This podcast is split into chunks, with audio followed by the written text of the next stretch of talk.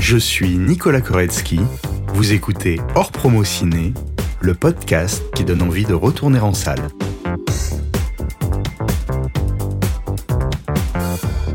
Si je vous dis Vincent Elbaz, Alors Dove, euh, la vérité si je mens. Moi, Ouais, je les dis euh, les, ran- ouais, les randonneurs, la joie de vivre, euh, le bon, le bon pote. Sans sourire euh, communicatif. Il joue vrai, il joue bien. On y croit quand il joue. Euh, le péril jeune direct. Avec un pote, on avait, la- on avait enregistré et on a usé la VHS. Il me fait beaucoup rire. Moi, je vois bien c'est qui, c'est. Mais il fait pas genre que des films de beaux gosses un peu. Il a un...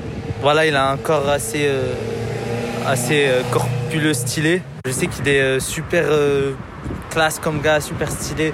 Il a fait un film avec euh, Roche Dizem où il se tapait sa meuf. Grand brun beau gosse. BRI récemment. Euh, je l'ai je l'ai vu dans un film où il volait des banques avec un téléphone.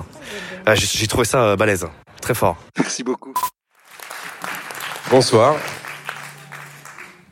Alors Vincent, je suis vraiment euh, ravi de te recevoir, qui plus est dans ce magnifique euh, théâtre du gymnase.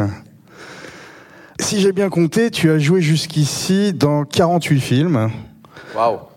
sans compter les séries, téléfilms et les courts-métrages.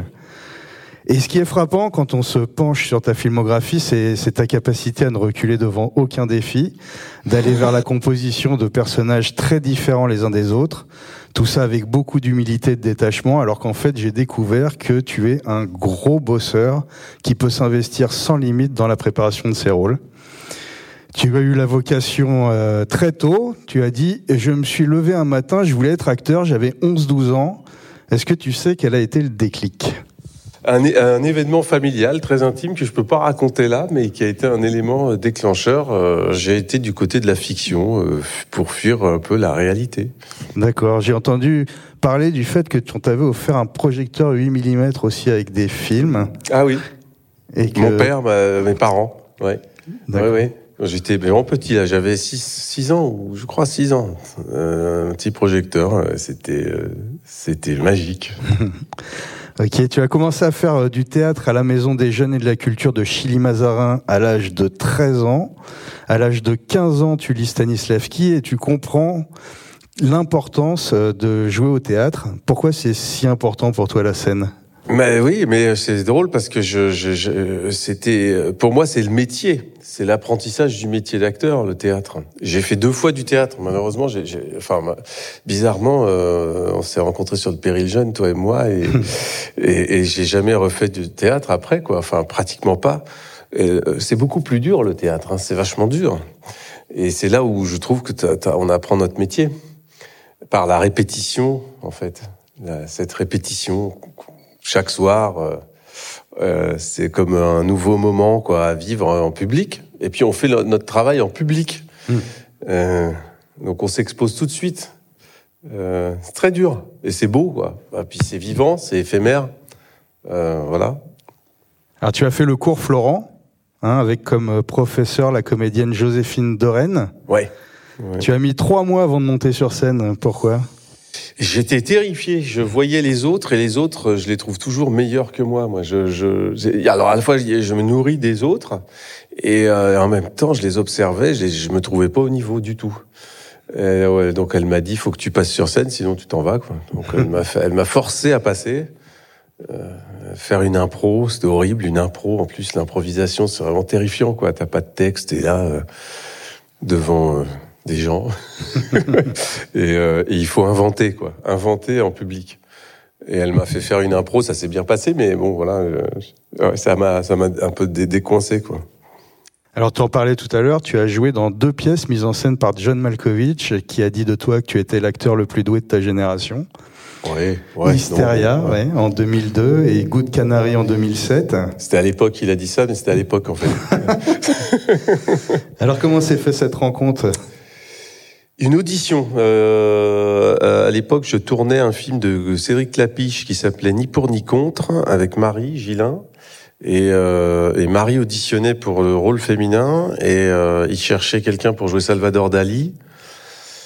La prod, euh, je sais pas, ils se sont dit que j'allais ressembler à Dali ou euh, ils se sont dit qu'on a qui comme acteur. Je- au début, c'est pas vraiment un vrai désir, quoi. Il y a un côté euh, qui on a. on voyait pas trop, et puis elle a dit, bah, il y a Vincent. Alors ils ont dit, ah oui, pourquoi pas. et donc lui, lui m'a rencontré, il m'a fait lire euh, en espa avec un accent espagnol. Il m'a dit, là, l'accent est très important, il faut faire l'accent. J'ai fait un truc horrible. Euh, Marie était là, je me souviens, on est sorti de là, elle m'a dit, ouais, c'était très mauvais. C'était- C'est mais bon. Et puis il m'a pris quand même. Il m'a dit est-ce que tu peux travailler l'accent? J'ai dit oui oui, je me sens capable de faire cet accent. Et quand tu dis que tu es capable, en fait, il te croit. C'était étonnant. Voilà, et puis je pense qu'il cherchait aussi un acteur peut-être de cinéma qui puisse euh, avec il fallait monter quand même le, le projet quoi. Alors, pas tu- très convaincant ce que je viens de dire. Qu'est-ce que on, en- on- on- Mais c'était une rencontre exceptionnelle évidemment. Enfin, c'était génial. J'y croyais pas d'ailleurs. Et qu'est-ce que tu as appris en travaillant avec John Malkovich? Là, tu me racontais une anecdote euh, dans les coulisses tout Ah à oui. l'heure à propos de. Ah oui, oui. euh, la première chose que j'ai apprise, c'est ne, ne plus avoir le trac. Et ça, ça m'a étonné. Il n'avait pas le trac. Et moi, j'avais tellement le trac que le premier mois de, de représentation, enfin les premiers 15 jours de représentation, je rentrais de dos. Et je jouais Salvador Dali et il m'a dit tu joues Dali, tu peux pas rentrer de dos, quoi. C'est pas possible. euh. J'avais, j'ai trop peur, quoi. J'avais peur. Et, euh, et je lui ai dit, mais t'as pas jamais le trac, toi? Il me dit, non, moi je dors euh, avant les représentations, avant, même avant la première, je m'endors des fois euh, dans un coin du décor. Je lui dis, mais comment tu fais? C'est pas possible. Personne m'a mis un flingue sur la tempe pour, pour faire ce choix de vie, quoi. C'est un choix de vie. J'ai choisi d'être acteur. Moi, je fais pas ça pour soigner des névroses ou c'est vraiment un choix, quoi. J'ai choisi de monter sur un plateau devant des gens. Et quand il m'a dit ça, d'un coup, j'ai, ça a débloqué un truc. Je me suis dit, ben oui, effectivement, j'ai choisi d'être là. Pourquoi je me, pourquoi je me stresse? Et j'ai plus le trac. 15 jours plus tard, j'avais plus le trac. Alors, euh, pour toi, c'est quoi la différence entre le jeu sur scène et le jeu devant la caméra? Euh, bah, je- d'abord j'ai pas suffisamment de métier au théâtre pour euh, mais bon les deux les deux expériences je peux parler que de mon expérience quoi en fait les deux fois où j'ai fait du théâtre j'ai trouvé que le le, le le fait de jouer pour celui qui est tout au fond de la salle pour qu'il puisse euh, euh, ressentir et comprendre toutes les intentions de jeu euh, force à des réglages intérieurs qui sont différents du cinéma, euh, où, c'est, où la caméra, évidemment, elle, je, je- j'ai plus de facilité à, à jouer au théâtre parce que j'ai un jeu un peu extraverti, je crois, et du coup, je pense que c'est plus plus adapté à la scène mon jeu que à la caméra. Euh, moi, j'ai plus de mal à ne rien faire et à laisser la caméra venir chercher des choses. J'ai un peu du mal avec ça. Euh, et donc, je pense que la différence, c'est peut-être ça. Et puis, il y a l'énergie. Euh, au cinéma, tu, tu, tous les jours, tu, tu vas sur le plateau, enfin, t'a- t'arrives tous les jours et puis tu as une énergie avec une équipe à remettre en, en, en, en place, quoi. Et, euh, et on s'arrête, ça coupe, ça reprend. Le, le théâtre, on prend un train en marche. Si on a, un second rôle, enfin qu'on n'arrive pas tout de suite sur scène, il y a l'acteur qui rentre avant vous, qui vous embarque. Moi, c'était mon cas pour Salvador Dali. C'était euh, celui qui jouait Freud, qui, qui, qui, qui, a, qui amorçait le spectacle les 15 premières minutes. Et quand je suis rentré en premier sur la deuxième pièce, euh, bah tu, c'est toi la locomotive. Donc euh, il y a une, une énergie à avoir tout de suite et qui s'arrête pas jusqu'à la fin. Et puis personne t'interrompt. Euh, T'es libre sur le plateau aussi. Euh, C'est une prise qui dure une heure et demie. c'est une prise qui dure une demi- et qui change et tous les soirs c'est une prise différente. Et, et tu fais ce que tu veux. Après tu te fais engueuler par le metteur en scène. Je me souviens que Malkovich des fois il venait me dire euh, tu fais plus jamais ça. et puis je trouvais un truc pire à faire après. Donc mais- Alors tu as dit, il faut être authentique, il ne faut pas mentir, même si c'est une fiction, je ne peux pas mentir, je vis la scène, je ne la joue pas.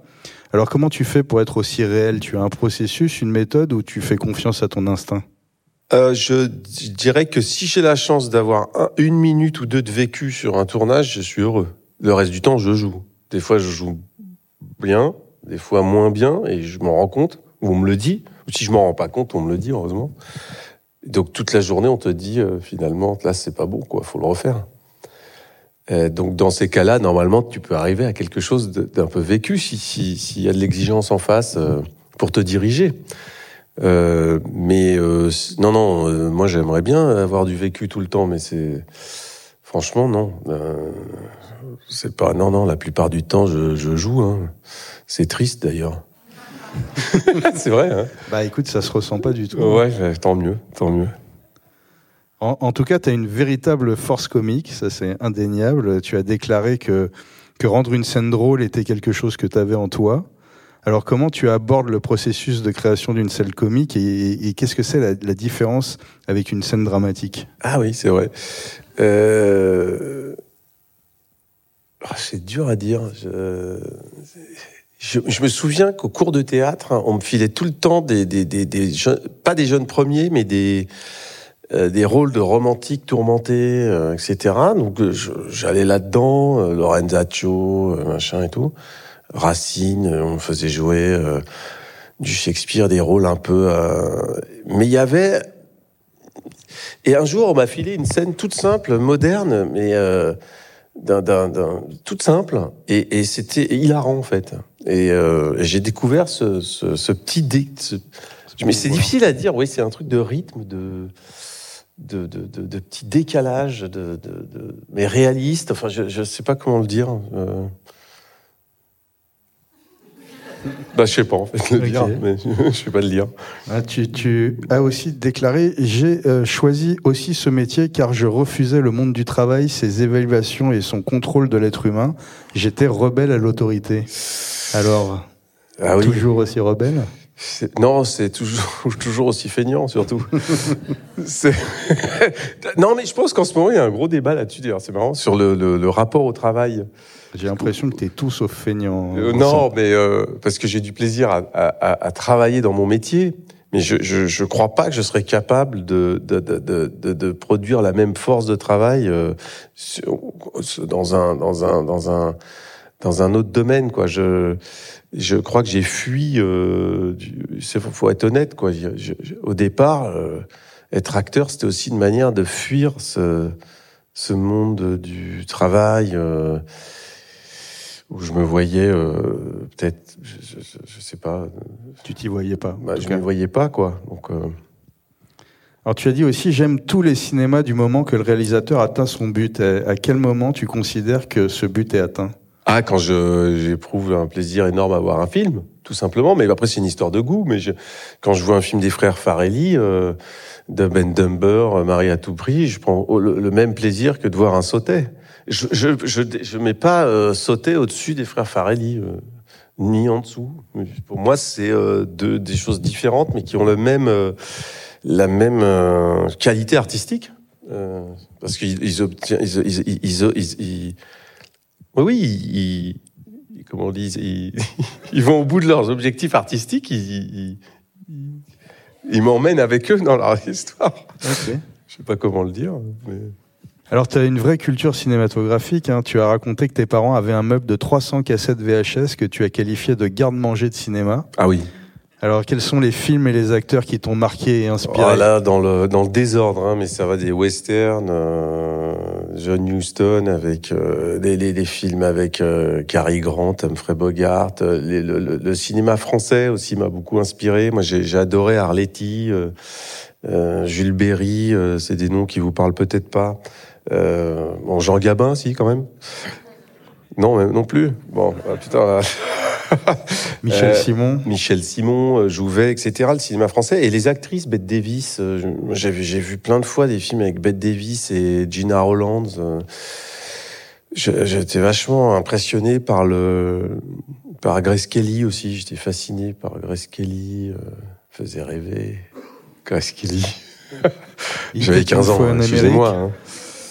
Le film Il était une fois en Amérique t'a beaucoup marqué, je Il crois. était une fois en Amérique. Alors oui, ça c'est un film qui m'a. Mais j'ai refusé au début de voir De Niro, Pacino et tout. Euh, J'ai j'ai découvert tard en fait. Euh, et pourquoi je voulais pas les voir? J'ai un doute, je me souviens plus. Mais j'ai j'ai découvert assez tard en fait. Euh, je devais avoir 18 ans. C'est bizarre. Pourtant, je voyais des films noirs américains euh, quand j'étais ado.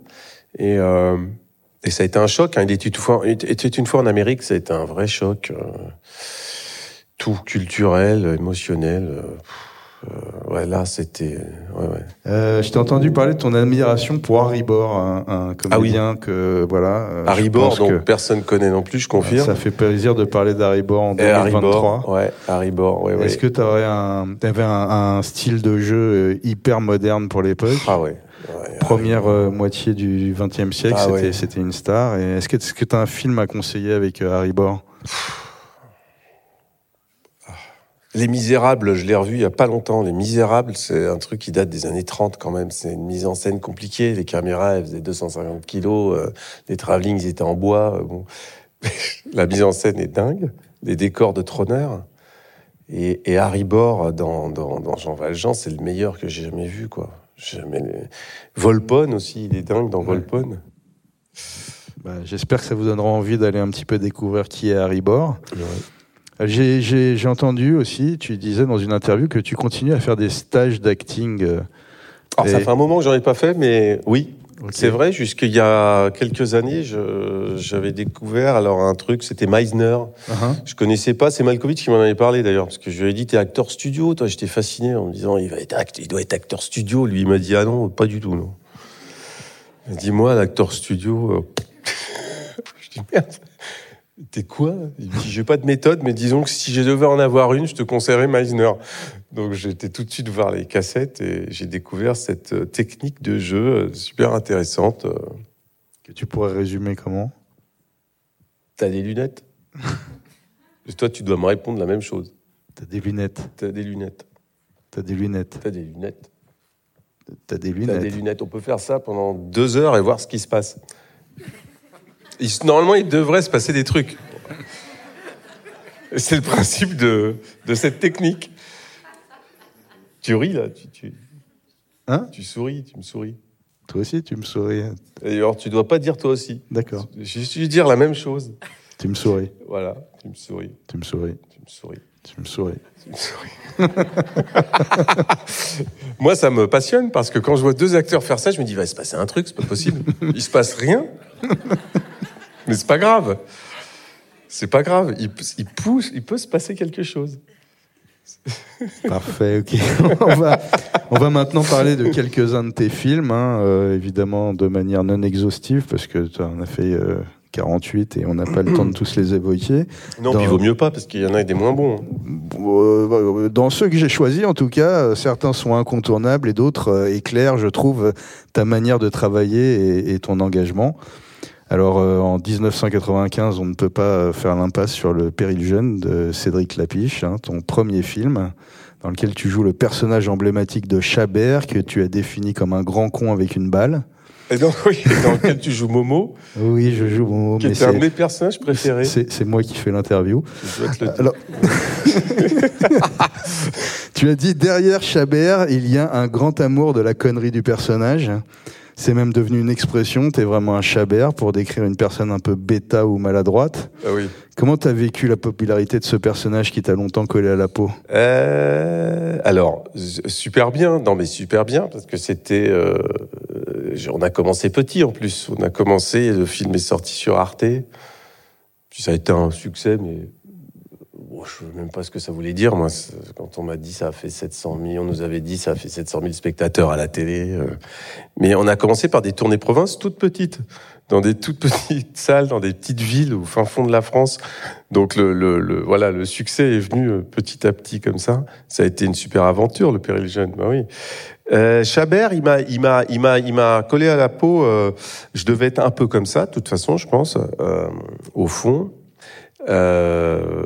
Et euh, quand je me pointais dans des castings, euh, des fois, on voulait pas trop m'auditionner. En fait, on auditionnait en me disant. euh, on va le voir, mais euh, c'est euh, c'est Chabert quoi, compliqué. Donc ça m'a ça m'a un peu euh, empêché, bizarrement empêché de travailler pendant un an, deux ans. C'était bizarre. Mon agent il me dit j'arrive pas à te j'arrive pas à te caster quoi. Il, il pense que t'es pas acteur en plus. Alors moi c'était un super compliment. Bah oui. tant mieux. Mais euh, je, voilà, alors pendant deux ans comme ça, ça a été un peu compliqué. Puis après, j'ai réussi à, à décrocher un rôle euh, dans un téléfilm. Et puis après, voilà, j'ai fait d'autres choses, quoi. Mais Chabert, non. j'ai- Chab- De toute façon, Péril Jeune, j'ai, je suis toujours en recherche de cette insouciance qu'on avait sur ce tournage et qui, qui a donné cette, euh, ce côté documentaire euh, avec un jeu euh, des acteurs hyper réalistes. Quoi. Moi, je, je, je cours toujours après ça, puis je, je le trouve pas, je, je le retrouve pas, quoi. Ah, parce qu'il y a des moments de pure improvisation dans ce film, hein. surtout euh, avec ton personnage d'ailleurs. Il y a, il y a cette scène où tu charries en cours euh, le personnage de Bruno qui est joué par Julien Lambroschini. C'est c'est une impro totale. C'était pas écrit ça. Total Ah ouais. impro et euh, les nos fous rires en retour, Ah ils oui, c'est sont bien bien réels, hein, on se marrait bien. Et aussi cette scène où tu joues dans ta chambre au champion du monde omnisport. Et Cédric il t'a laissé complètement improviser. Tous ceux qui ont vu le film s'en souviennent, hein, c'est un grand moment. On l'a tous fait, ça. Tous fait. Et vrai. par contre, ce que peu de gens savent, c'est que la comédienne qui joue le rôle de ta mère, euh, c'est vraiment ta mère. Ah, c'est ma mère, oui. Ouais. Ouais, ouais. C'est toi qui l'avais proposé à Non, j'étais embêté parce qu'il trouvait pas d'actrice qui accepte de jouer un truc aussi petit. Et il trouvait personne. J'ai dit, bon, pff, si vous voulez, ma mère.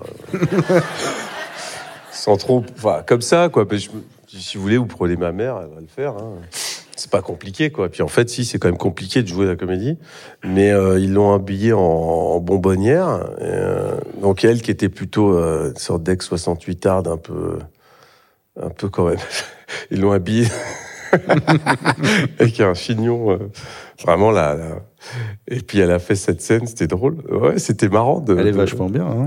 Ouais, ouais, ouais, ouais, elle est bien en plus. Ouais, elle est bien en plus. Alors deux mois après la sortie de, des Randonneurs sort La Vérité si je mens, une comédie qui a marqué la culture populaire. Il y a eu des suites, hein, quatre films en tout. Euh, donc euh, avec José Garcia, Richard Anconina, Gilbert Merki, Horatica ou encore Eli Kaku, euh, Richard Boringer pour ne citer que. Tu joues le rôle du sympathique Dove, le bon copain sur qui on peut compter, celui qu'on aimerait tout savoir. On sent que tu as une véritable jubilation à l'interpréter. Tu as ce sourire communicatif là tout le long du film. Au départ, on t'a proposé un autre euh, Oui. personnage. Tu devais faire lequel et pourquoi ça a changé? Euh, euh, D'abord, les producteurs sont ceux du Péril Jeune, Farid et, et Aïssa. Et euh, ils me disaient, on a un projet sur le sentier, il faudra qu'on en parle et tout. Ils me proposent Yvan. Moi, Yvan, je sais pas pourquoi le rôle me, me plaît pas, quoi. Donc, je j'ai pas envie de faire ni le film, ni le rôle. Et bon, voilà. Et euh, euh, Gad se désiste du rôle de Dove. Gad Elmaleh. Elmaleh, de Gad Elmaleh, pour faire un autre film. Euh, Donc, euh, le rôle de Dove se libère. euh, il m'auditionne. Il me dit on va passer des essais pour Dove. Donc je dis ok super. euh, Je passe des essais et j'ai le rôle. Génial. Et, euh, et je passe mon temps avec un acteur que j'adorais, moi, qui, est, qui fait partie de ma de ma culture cinématographique. Richard Anconina, ouais. Tu avais adoré dans Ciao Pantin. J'ai adoré dans Ciao Pantin, dans, dans, tout, dans tous ces films des années 80, euh, dans Le Petit Criminel aussi. Dans, euh, et et je, je, moi, je viens un rêve sur ce tournage. Hein. Je, je suis avec Anconina tout le temps. euh, voilà, je, suis- je joue son, son, son, son meilleur allié dans ce film. Et puis il y a cette rencontre avec les autres. Moi, je connais pas José Garcia, je connais pas Bruno Solo, euh, Gilbert, je, je, je le connais pas. Et, et le, le premier jour, en cinq minutes dans la loge, euh, il se passe ce qui se passe dans le film pendant une heure et demie, en fait. C'est vraiment quelque chose qui. Ce, ce truc-là, je l'avais pas vécu. Je l'avais. On l'a vécu sur le péril jeune. C'est. euh, c'est difficile de créer des groupes d'amitié euh, comme ça au Cinoche, je trouve, Euh, sans que ce soit fin, euh, enfin sans que ce soit mal, avec les engueulades, avec tous les trucs qui, qui, qui comportent un groupe d'amis, quoi. Euh, si on fait pas semblant, normalement, il y a des frictions sur un tournage. Il y a même des, des fois des moments euh, où on s'engueule frontalement. Mais, mais cette complicité de jeu, euh, elle, elle, elle- est étonnante, quoi. Tu nous mets une scène euh, avec des dialogues et tous les cinq, ça, ça part tout de suite, ça marche. je crois même qu'au final, il y a parfois, ils filment des acteurs en train de travailler, quoi. Presque. C'est même plus des personnages. Alors tu joues pas dans La Vérité si je mens deux. Et non. Et moi j'ai cherché euh, comme un fou euh, pourquoi. Il y a pas Euh, de. Et tout ce que j'ai trouvé, c'est que tu avais refusé le rôle. Ouais.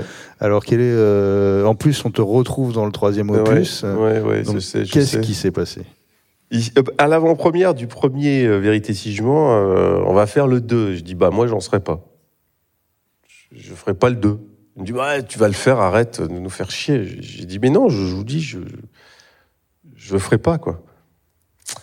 Euh, donc, ils font le 2. euh, je les emmerde, je leur demande beaucoup d'argent euh, pour les faire chier, puis ils disent oui.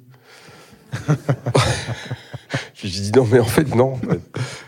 Donc il- ça a été très terrible, quoi. Mais alors, bah, tu Ça a peux nous des- dire des- pourquoi tu n'avais pas envie de faire le 2 Alors, pourquoi j'avais pas envie de faire le 2 Je sais pas. Euh, oui, j'avais peur de le faire. Je, euh, j'avais peur de, de, de, de, de, de- de devenir euh, plus que ça, quoi. Voilà. J'étais, j'étais terrifié à l'idée que, que, qu'on m'appelle Dove et pas Vincent.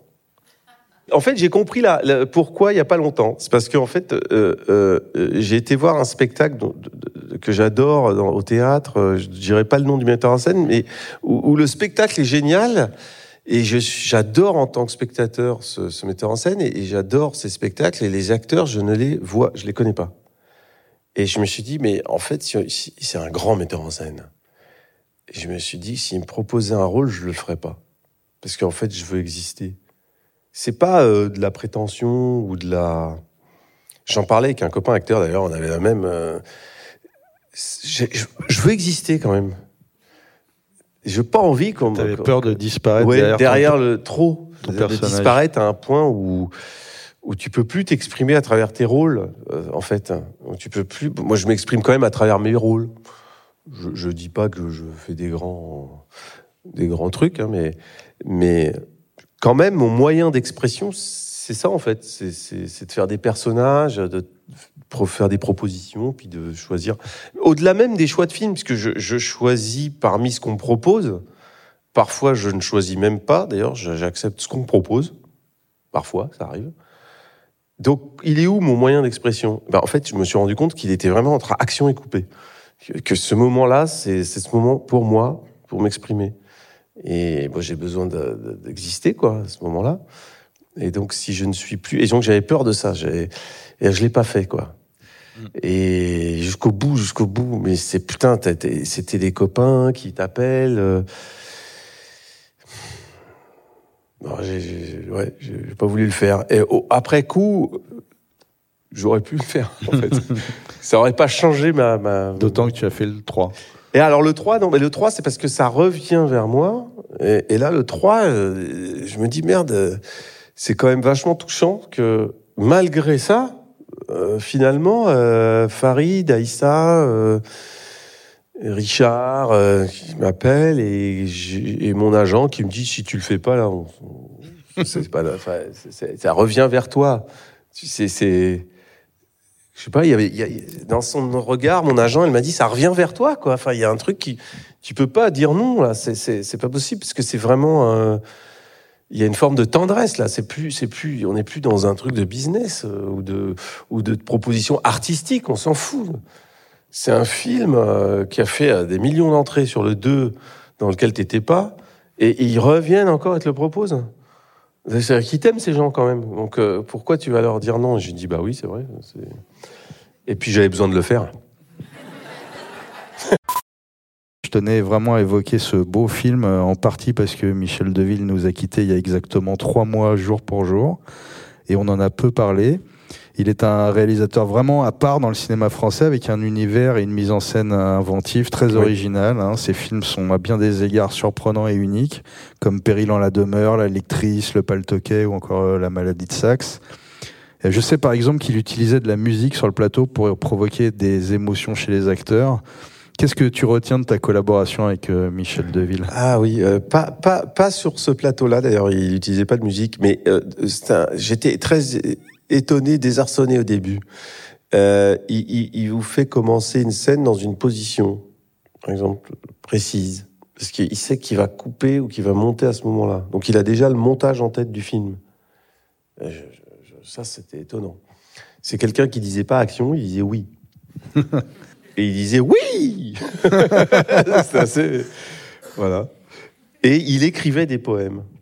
Et Michel, euh, il m'envoyait, euh, pendant des années, j'ai reçu euh, ses, ses poèmes euh, régulièrement. Dès qu'il éditait, dès qu'il publiait des poèmes, il m'envoyait une, une- un exemplaire. Et puis un jour, je l'ai pas reçu. Euh, et j'ai compris pourquoi, quoi. Mais euh, j'étais plus du tout en lien avec lui. Et mais pendant le tournage, il m'invitait souvent à, à manger chez lui parce qu'il aimait bien que je mange. enfin, il aimait bien comment je mangeais. Enfin, sa femme aimait bien comment je mangeais. euh, c'est vrai que elle cuisinait et moi je mangeais et lui il discutait. Et je mangeais énormément, quoi. C'est-à-dire que c'était des, des- des quantités astronomiques. Donc je, mange plus comme ça, mais c'est vrai que je sais pas pourquoi quand j'étais un peu euh, impressionné ou stressé ou que je voulais impressionner quelqu'un, c'est absurde de penser ça. Je me suis dit, je vais manger beaucoup, ça va être impressionnant. Et j'ai commencé tout petit à faire ça. Et je sais pas d'où ça vient. J'ai mangé 12 pommes pour impressionner une fille un jour. J'avais euh, 7 ans, j'ai mangé, j'ai euh, croqué dans un escargot vivant aussi. Et j'ai goûté une limace. Tu ne recules vraiment devant rien. Ouais.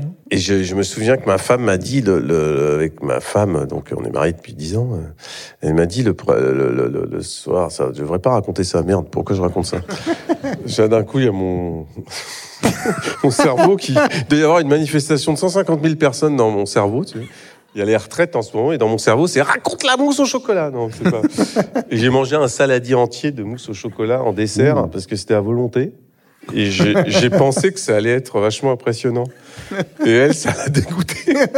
Elle s'est dit, c'est quoi ce mec qui est capable, à la first date, à la first date de dire, c'est ta volonté? Laissez le saladier. Bon, et comme tu ne recules euh, devant aucun défi, t'as dit d'ailleurs, il n'y a pas grand chose qui peut m'empêcher de tourner, je suis assez tout terrain. Tu tournes dans J'aurais voulu être un danseur d'Alain Bernineur avec Cécile de France et Jean-Pierre Cassel. Tu joues le rôle de François Maréchal qui a une vie plutôt tranquille. Euh, marié, père d'un petit garçon, vient d'obtenir une promotion à son boulot, gérant d'une vidéothèque. À l'occasion de la sortie DVD du film Chantons sous la pluie, il va être happé par le monde de la comédie musicale et très vite sa décision est prise. Il veut devenir danseur de claquettes. Tu as donc Eh oui. dû apprendre à danser et c'était pas gagné apparemment. Ah oui, Ah. non, loin de là, loin de là, ouais. Ah là là. À un moment, Alors, avez- oui, non, mais alors, le, non, j'avais deux problèmes. Il y avait euh, le problème du rythme et le problème euh, du surpoids. Euh, Ce qui se trouve que j'ai fait la connerie, euh, je sais pas pourquoi j'ai fait ça, de prendre 18 kilos pour des essais, pour un rôle que j'ai pas eu.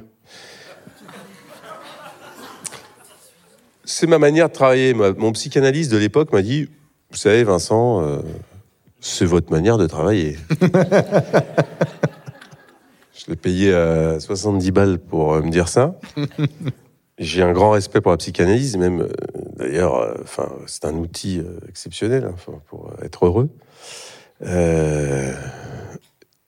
Mais je sors de là et donc je décide de faire la connerie qu'il aurait dû m'empêcher de faire, ce con.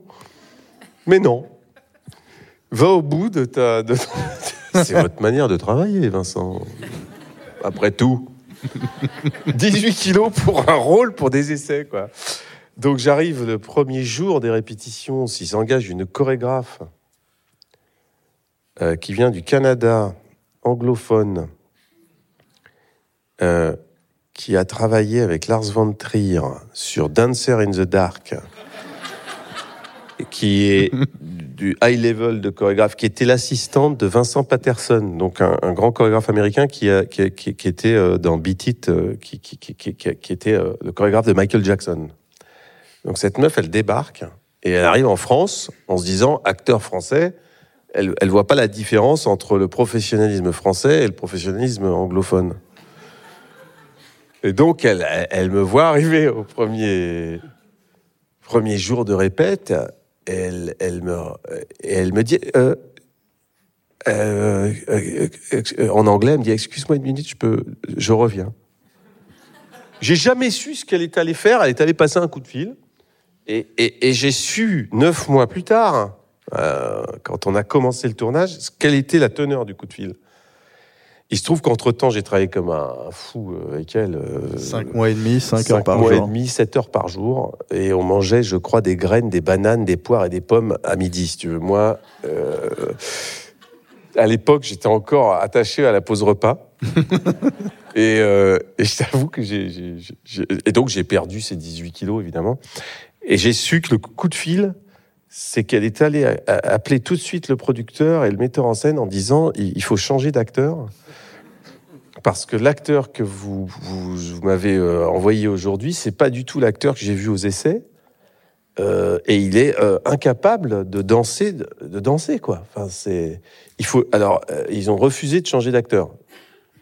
Elle leur a dit, vous êtes sûr? Elle a insisté.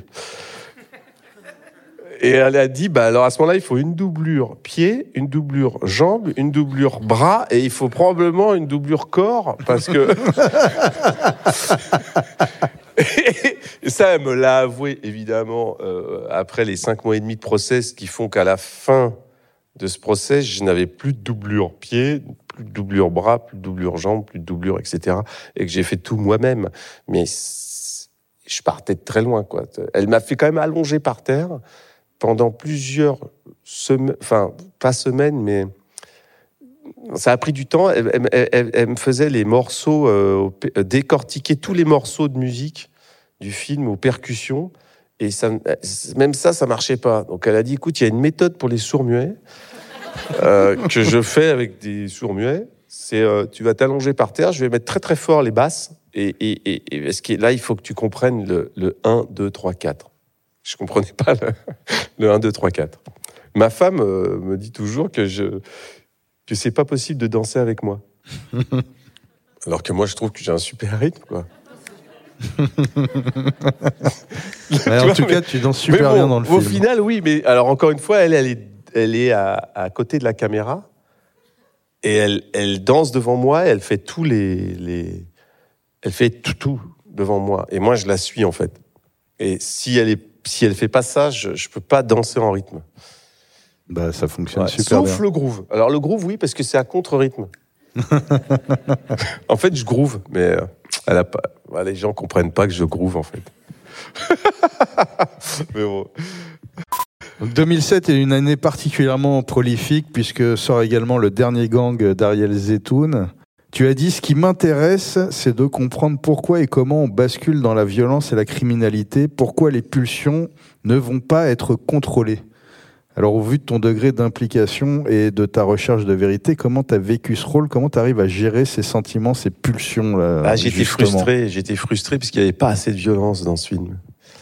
Il n'y avait pas euh, cette violence et cette. euh, Ça m'est arrivé une ou deux fois de serrer des mains à des mecs qui, des consultants, euh, et, qui- et qui ont un regard quand même particulier, quoi. Où il y a cette. euh, ben D'ailleurs, notre meilleur consultant sur ce film, c'était euh, André Belaïch. Le personnage, le- Donc ce, ce le mec, vrai, euh, qui- qui- qui- ce voyou, euh, cet ancien braqueur de banque, etc. Et je me souviens de la première répétition, il y avait Grégory Gadebois, Pascal Elbé, moi, enfin on était tous les acteurs, et euh, euh, André Belaïch euh, vient pour nous faire répéter les scènes de braquage. Et donc on sait que c'est un ancien braqueur, le mec, il fait 1m60, et moi je joue Belaïch. Et donc il me regarde, il me fait lève-toi, euh, tu, euh, tu- tu peux te lever s'il te plaît? Il me dit oh, lève-toi, lève-toi. Je me lève, il me fait ah, j'ai toujours rêvé d'être grand. donc ça commence comme ça, la rencontre avec euh, le metteur en scène me dit le titi pas trop euh, parce que moi pendant l'écriture euh, j'ai j'ai eu j'ai eu il, il a débarqué chez moi un jour à 2 heures du matin il m'a collé au mur j'ai j'ai j'ai vraiment eu peur Ah ouais. Ouais. et en même temps, on l'adorait, André, quoi. Il était vraiment cool, quoi. Et, euh, et donc, on fait cette, euh, cette répétition. Et Grégory Gadebois, qui est un colosse, moi, je suis censé braquer Grégory Gadebois pour les répètes, quoi, juste pour s'entraîner. Et Gadebois, ce compte Gadebois, je lui mets le flingue là en faisant le plus possible le voyou. Je vous assure j'ai mis tout mon cœur à faire, euh, à faire, je vais te braquer, toi, tu vas me donner de l'argent. Il rigole. Il rigole et moi, il me décrédibilise devant tous mes partenaires. Le Greg. Et je dis putain, Dédé, euh, André, euh, il se moque de moi. il y a Grégory, je dis André, regarde, je le braque et l'autre il fait. C'est hyper énervant quand il veut répéter ta scène euh, à façon acteur studio. Et que tu te prends un peu pour Dustin Hoffman, tu vois. Et Gadebois, il est mort de rire. Et il me dit, ça passe pas. Il me dit, non, mais là, non. Et Dédé, il me dit, tiens, euh, André, il me dit, euh, tiens, donne-moi le- l'arme. Euh, donc, il n'y a pas de balle dedans, c'est une arme factice, hein, tu vois. Enfin voilà. Et il fait 1m60. Il fait 1m60 et donc il s'approche de Gadebois et il lui dit bon maintenant il y a des vraies balles là-dedans. Et il, lui met le flingue dans la gueule et Greg on en parle encore aujourd'hui. Il m'a dit j'ai eu peur putain. Greg Gadebois, je sais pas si vous voyez qui c'est. Grégory Gadebois c'est quand même un des meilleurs acteurs aujourd'hui. Il est, euh, franchement c'est un, colosse quoi. Il a une force, euh, il a un côté, euh, ouais les, les, les épreuves de force quoi. Il a eu peur. J'étais mort de rire. Il a eu peur du petit euh, André Belaïch, tu vois. Et cette violence-là, et donc André braque Gadebois, il lui fait peur, et André, il pose le flingue et il tremble comme ça, il fait Faut que j'aille fumer une cigarette là, c'est trop. et ça là, il dit Ah, c'est. ah, j'ai- J'aime ça. Je lui dis Putain, ah oui, mais ça te met. De... t'es- Ah, il me dit C'est. ah oui, c'est- j'aime ça, j'aime ça. Faut que j'aille fumer. Et donc, ils, bah voilà, ils, ils aiment ça, quoi. C'est qu'on s'est regardé, on s'est dit, ouais, ils aiment, ils aiment ça. Il n'y a pas d'autre réponse, quoi. Il n'y a pas de réponse sociale, quoi. Il n'y a pas de côté, euh, on est pauvre, euh, donc on va aller euh, braquer, quoi. Non, le mode opératoire est un choix, quoi. C'est comme moi, moi, j'aime être là, quoi. Euh, bah, eux, ils aiment son- à cet endroit-là. Alors, tu es récemment passé pour la première fois derrière la caméra pour réaliser un très beau court-métrage qui s'appelle Histoire de prison. Les détenus d'un quartier de semi-liberté se préparent pour la nuit dans un centre pénitentiaire. Parmi eux, Charlie et René, amis et voisins de lit. Charlie peine à trouver le sommeil, il souffre de plus en plus de sa solitude. Une histoire d'amitié qui souligne la noirceur et la morosité du quotidien des détenus. Le scénario est signé Mathieu Elbaz, euh, ton frère. Très peu de dialogue, mais des regards qui en disent long. Une très belle réalisation. Hein. T'as un, véritable sens du cadre. Il y a des plans vraiment très beaux qui racontent des choses et qui suscitent des émotions. Pour moi, c'est l'essence même du cinéma. Renforcé par une très belle image en noir et blanc. Tu joues dedans aux côtés de Grégory Gadebois, dont tu parlais tout à l'heure.